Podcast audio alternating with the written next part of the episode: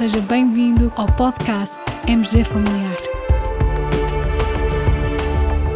Um podcast sobre temas pertinentes que nos fazem refletir e frequentemente com implicações para a prática clínica. E damos as boas-vindas ao nosso anfitrião, professor Carlos Martins. Ainda na semana passada, uma paciente me perguntou: Dr. Carlos, não há nenhuma análise que se possa fazer para eu saber se tenho cancro? Para nós, médicos de família, quando um doente nos faz esta pergunta, a nossa principal preocupação é tentar perceber porque é que o doente nos está a fazer esta pergunta. É uma mera preocupação? É por ter um familiar com cancro? Ou é porque realmente o doente tem sintomas que o levam a sentir-se francamente doente ao ponto de perguntar se tem cancro. Por isso, uma possível resposta quando nos fazem esta pergunta será algo do género. Eu já respondo à sua pergunta, mas primeiro deixe-me perceber por que é que me fez essa pergunta. Porque deseja saber se há uma análise que se possa fazer para saber se tem cancro. Caros colegas, vem isto a propósito de um estudo publicado recentemente no PLOS Medicine que tentou avaliar a precisão diagnóstica do CA125 quando usado em mulheres com suspeita de cancro do ovário. Antes de vos falar dos resultados, deixem-me fazer um breve ponto de situação. O CA125, Cancer Antigen 125, é uma glicoproteína que existe na superfície celular, um marcador que pode estar aumentado em patologias como o cancro do ovário, tumores das células germinais, cancro do endométrio e também em pessoas com endometriose. E também pode estar aumentado em casos de neoplasia gástrica, mama, pâncreas, pulmão e cólon. Como outros marcadores tumorais, o CA125 é útil no seguimento, no follow-up, das doentes submetidas a tratamento do cancro do ovário. Não estando recomendado o seu uso como forma de rastreio de cancro do ovário, pois em pessoas assintomáticas este teste tem uma baixa especificidade, podendo causar um número muito considerável de falsos positivos, causando dano significativo depois leva à preocupação, ansiedade e exames desnecessários. Contudo, embora não esteja recomendado como teste de rastreio, tem-se vindo a discutir se este teste poderá ser usado como meio complementar de diagnóstico nas mulheres em que se suspeita de cancro do ovário. Em alguns países, essa é uma prática já implementada.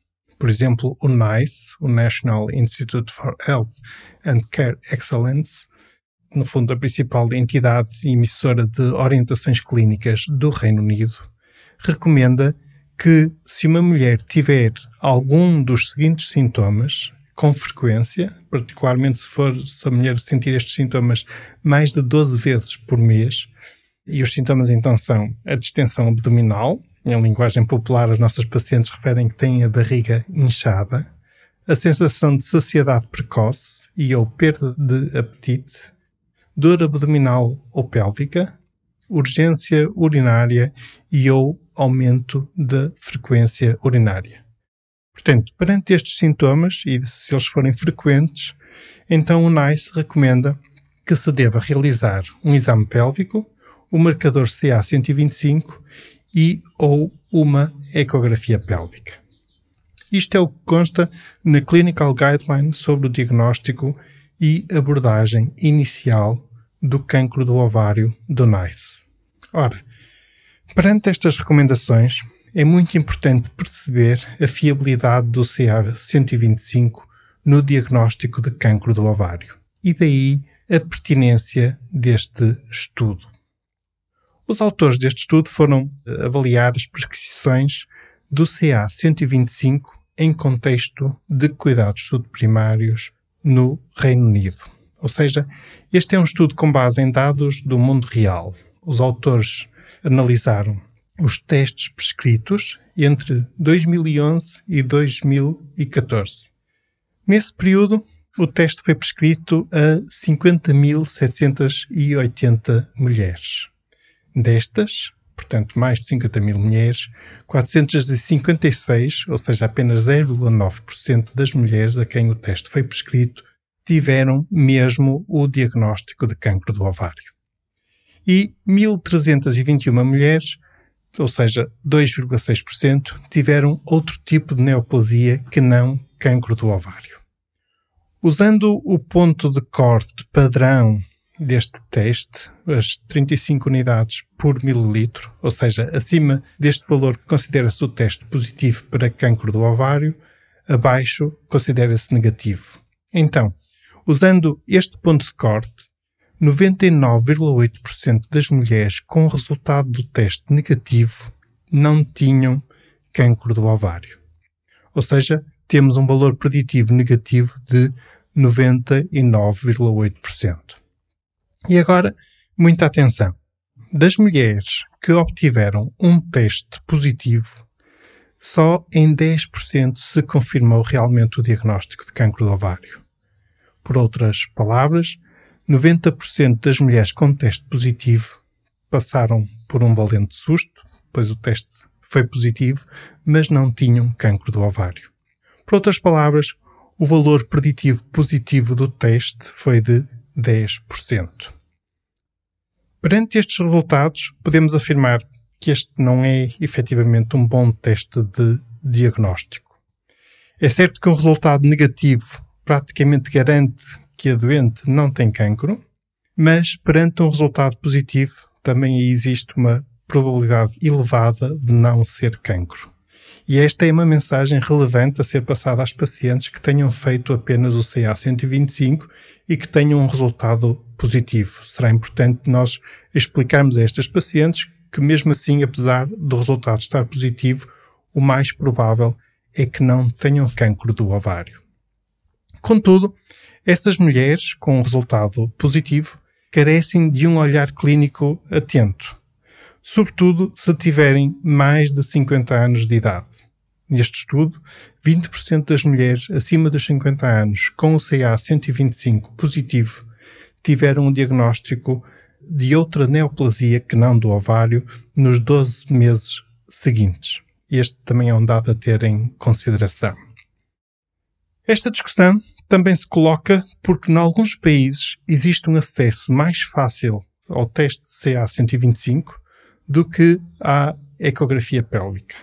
Felizmente, não é o nosso caso, pelo que, em Portugal, devemos continuar a privilegiar a ecografia pélvica perante sintomas que nos façam suspeitar de cancro do ovário. E o CA125 poderá eventualmente ser útil, ou melhor, certamente é útil no follow-up de doentes com cancro do ovário, confirmado, e do respectivo tratamento.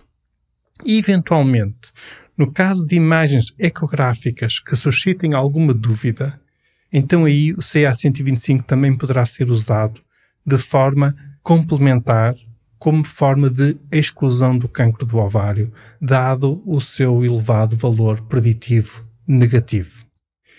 E estamos a terminar este episódio.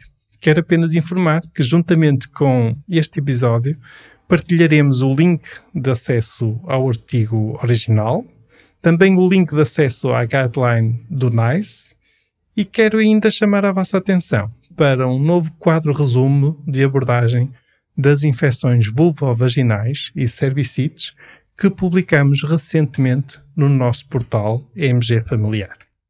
Um instrumento de apoio à prática clínica que foi elaborado pela nossa colega Raquel Patrício, da USF Alves Martins. A ela, o nosso muito obrigado. Caros colegas, muito obrigado pela vossa companhia neste episódio do podcast MG Familiar. Fiquem bem, continuem bem.